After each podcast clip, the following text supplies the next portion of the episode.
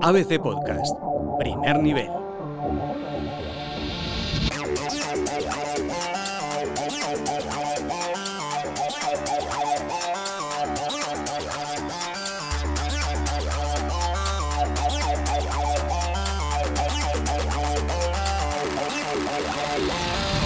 ¿Qué tal? Bienvenidos a ABC Primer Nivel, el podcast de videojuegos que te analiza lo mejor del mundo del gaming. Como se han retrasado los grandes títulos que tenían que salir en estos días, pues vamos a dedicar este sexto episodio a algo muy importante, algo especial, sobre todo para los que sois padres, tenéis hermanos o sobrinos pequeños y necesitáis orientaros un poco a la hora de controlar los videojuegos que consumen. Para hablar de eso tenemos, y mucho más, tenemos una entrevista con Emanuele Caricio, secretario de la DEF, Asociación Española de Empresas Productivas productoras y desarrollos, desarrolladoras de videojuegos, lo que conocemos como la patronal. Bueno, buenos días, bienvenido. Buenos días, muchas gracias por invitarme. Lo que se conoce como el DEF, ¿no? El DEF, eso es. Para los amigos. Y también tenemos, como siempre, a Rodrigo Alonso, ¿qué tal? Hola, muy bien. José Manuel Sánchez Dace, ¿qué tal? Aquí preparado. Soy Rodrigo Muñoz Beltrán y vamos al lío, gamers.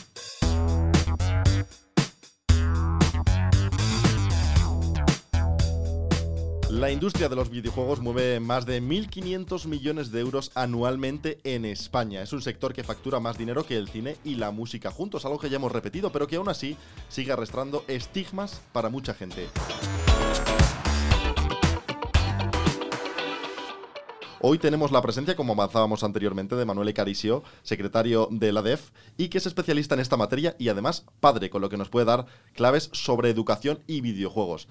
Muchas veces en los anuncios o en la propia carátula de los videojuegos vemos esa pegatina que dice Peggy, ¿no? En los anuncios dice Peggy 18.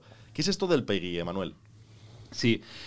Bueno, eh, el Peggy es, una, es un código europeo que no tiene que ver con la Unión Europea, sino que fue impulsado por, uh, por una asociación europea eh, es, una, es, una, mm, es un intento para que mm, eh, los videojuegos se puedan clasificar por edades de consumo, edades recomendadas. Es una recomendación, es decir, los países que adhieren al, eh, código, que ya son 26 mm, en todo el continente europeo, porque hay también Turquía, por ejemplo, pues adhieran a este código, entonces los videojuegos que están en la venta pues tienen que incorporar un código de edades para recomendación sobre la edad recomendada del consumo de estos videojuegos. Un poco lo que se hace también con el cine, con las películas, lo que se hace en televisión, cuando se ven los códigos de recomendación para menores, si, si tienen que ir acompañados por los padres.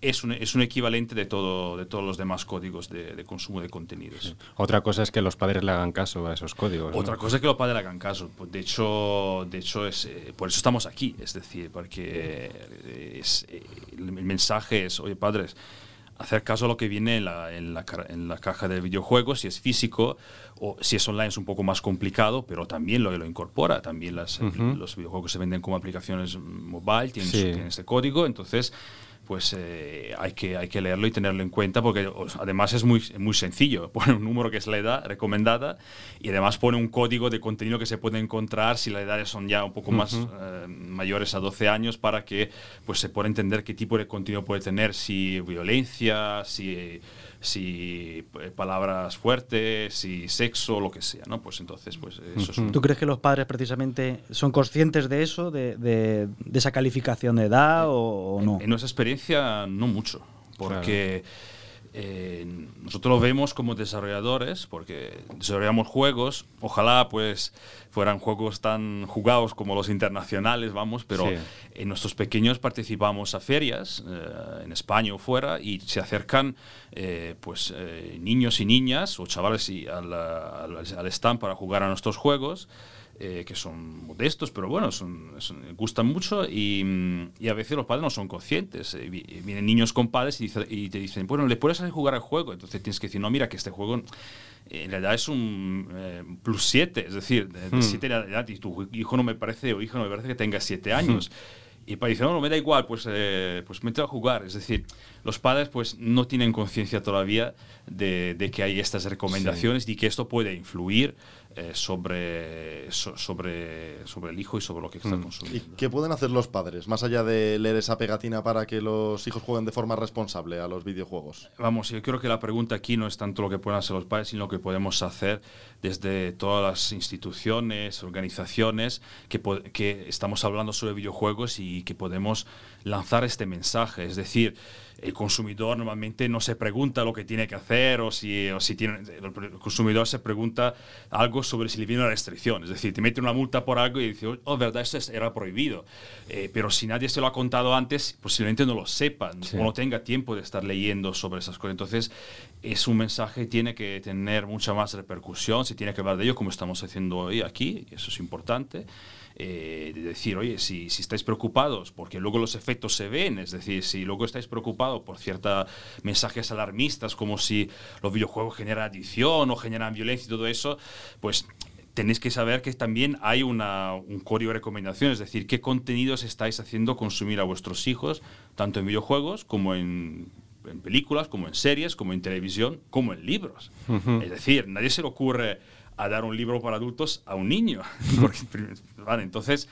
Sí, hay, pero si se le ocurre a lo mejor a un claro, niño de, de 4 o 5 años eh, que jueguen a un videojuego de 16, 18 años, ¿no? Eso, que eso sucede muchas veces. Eso puede pasar. Es Sí. decir, en el libro, y estoy en casa, pues un libro para adultos lo pondré más alto posible en la estantería para que o sea, Sí. mi hijo no pueda llegar ahí hasta que no tenga una cierta edad físicamente, ¿no? Pues, pero el videojuego es más complicado, porque los videojuegos están disponibles en la tienda, están disponibles online, entonces como padres tenemos eh, que hacer más trabajo. Y además es un medio que no conocemos en general, es decir, el- todo el mundo hemos crecido con el, con el libro, por supuesto, con el cine, con, las, con la televisión, entonces sabemos lo que vemos y sabemos lo que podemos recomendar o no. Otra cosa que nuestros hijos, cuando estemos, lo, lo hagan o no, ¿no? Pues haciendo la televisión de noche se despierten y miren, o, o compren el libro y los escondan, lo que sea, pero, pero sí que los videojuegos, como no todos los padres lo conocen, al final es un desconocimiento del medio que, dice, que, que les impide conocer lo que están consumiendo y igual se han convencido que lo que están consumiendo, como ven algo colorado y todo eso,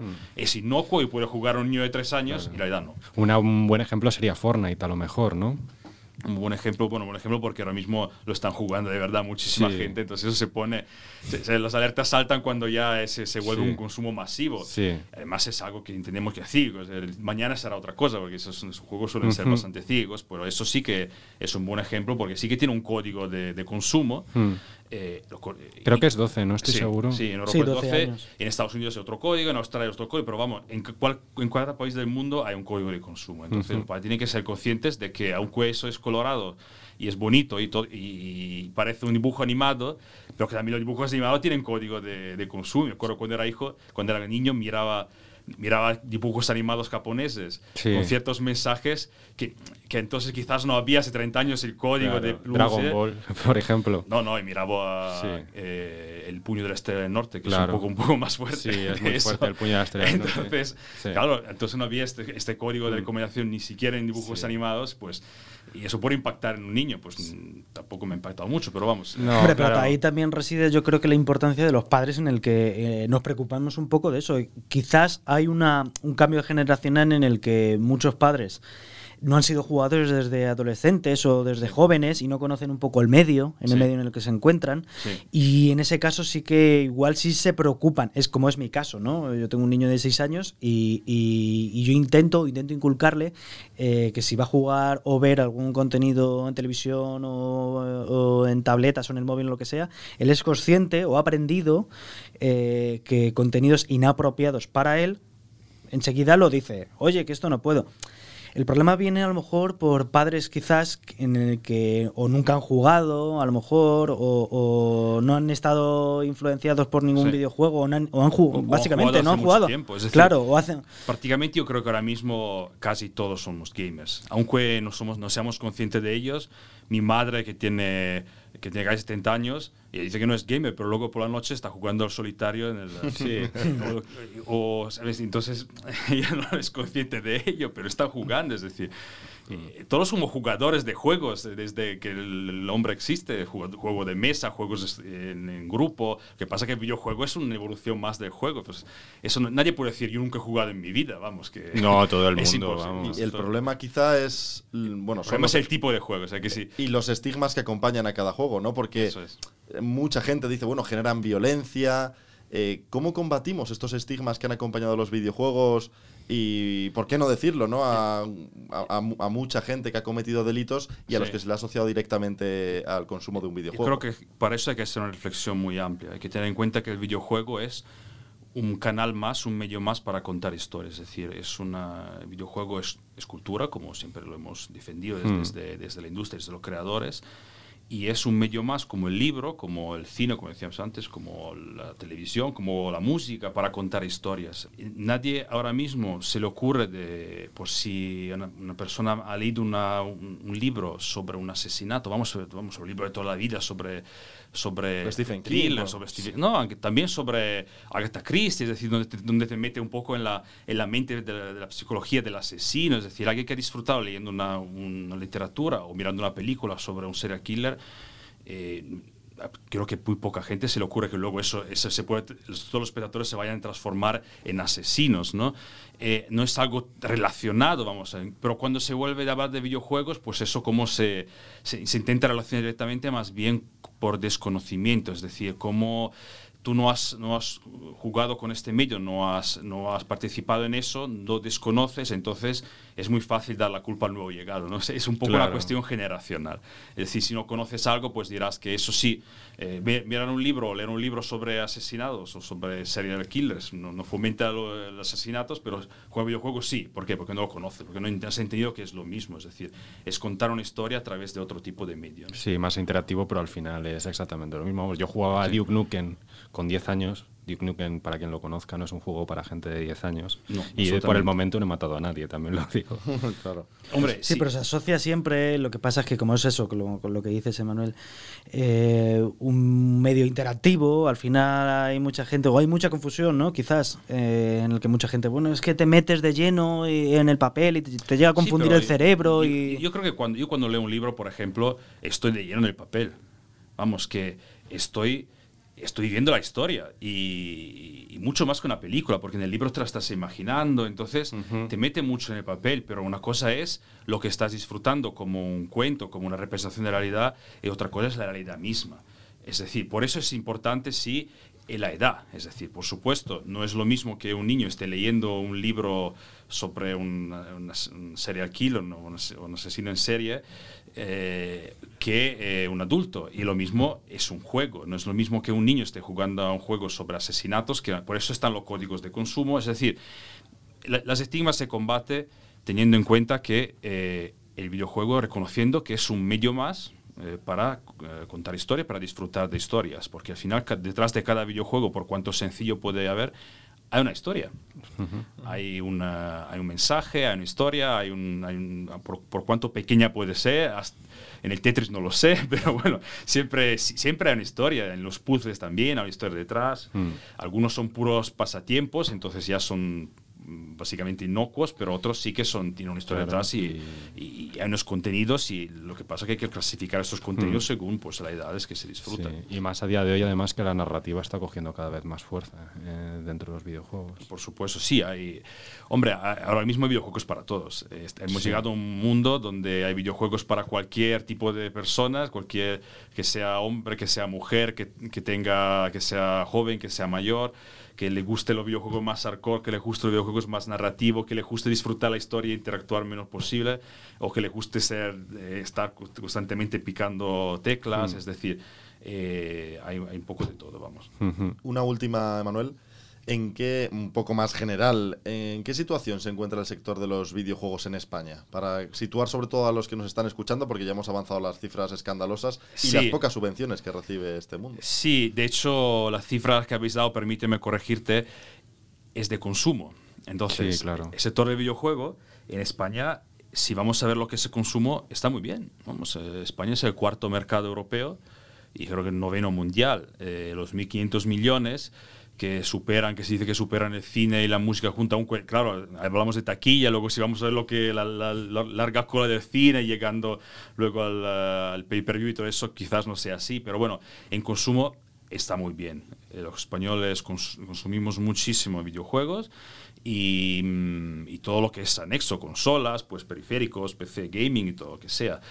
En cuanto a industria, es otro, es otro tipo de discurso. Y nosotros con, desde Dev siempre intentamos a diferenciar las dos cosas. Es decir, una cosa es lo que estamos consumiendo, que mm, digo yo desgraciadamente, pero es un puro hecho, el 99% y más no son videojuegos españoles, porque las grandes franquicias que se conocen y son más eh, jugadas no son videojuegos hechos en España. Se distribuyen aquí, generan impacto en cuanto a venta, distribución y a marketing local, pues todo lo que veis Madrid, pues todo hecho lleno de, carteles, o la Gran Vía, llenas, eso es, también eh, pues actividad económica, pero estamos básicamente hablando de marketing y distribución y venta. Pero lo que es el desarrollo eh, desgraciadamente estamos un poco más atrás.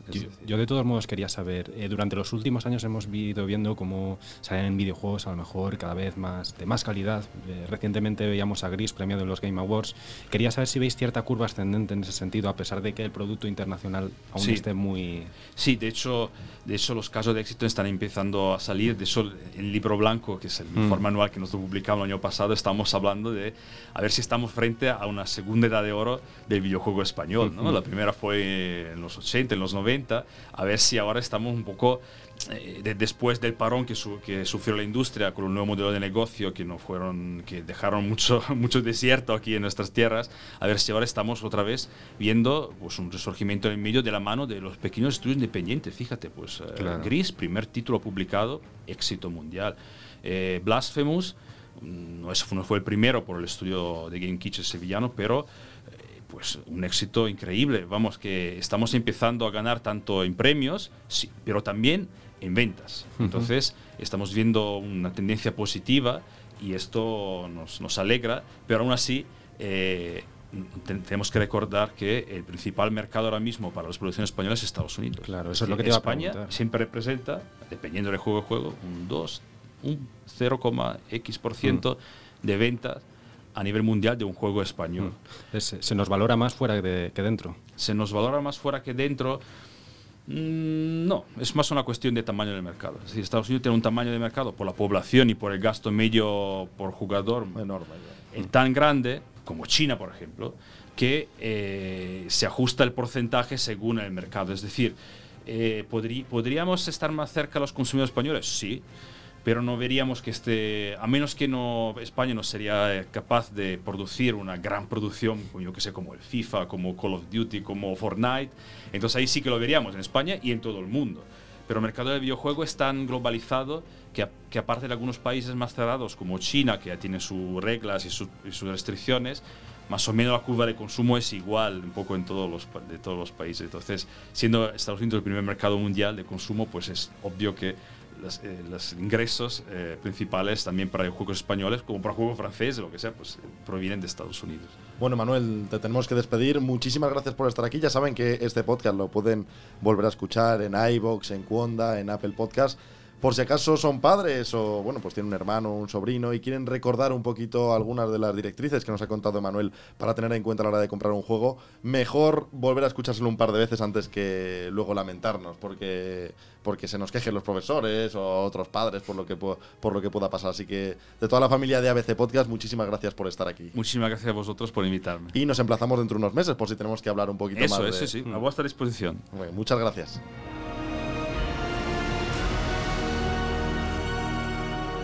Y esperemos que a todos ustedes les haya gustado este programa especial. Nos vemos en el próximo episodio de ABC Primer Nivel.